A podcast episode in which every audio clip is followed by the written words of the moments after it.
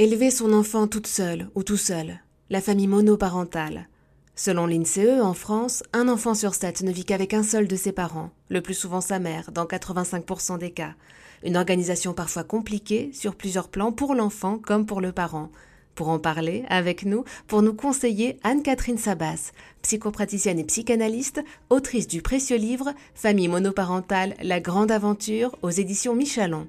Bonjour Anne-Catherine. Bonjour Eva. Alors imaginons que je me sépare de mon conjoint, de ma conjointe. Comment expliquer à mon enfant qu'on va être une famille monoparentale à partir de maintenant? Grande question. Euh, ça va évidemment dépendre de la situation. C'est-à-dire que si tout à coup le conjoint quitte le foyer, en général, il y a eu quand même des signes avant-coureurs où on s'entendait pas, où il était déjà pas très présent. Mais c'est quand même très rare que tout aille bien dans un couple et que du jour au lendemain, vous rentriez chez vous avec un mot du conjoint qui dit euh, je suis parti, etc.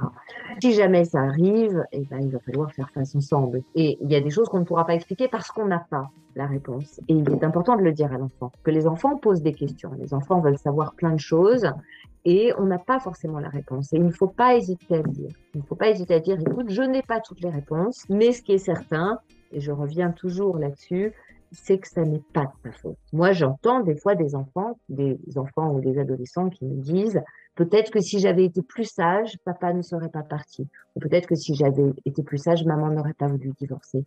Ben non, ça n'a rien à voir. C'est une histoire d'adulte et les enfants ne sont pas responsables de ça.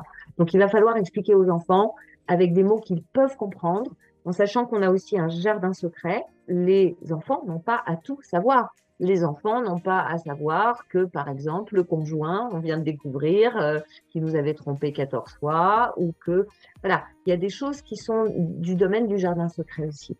Mais ce qu'il va falloir rappeler à l'enfant, c'est que la vie ne s'arrête pas. Il y a un accident de vie et après, on va construire autrement. Merci beaucoup Anne-Catherine Sabas.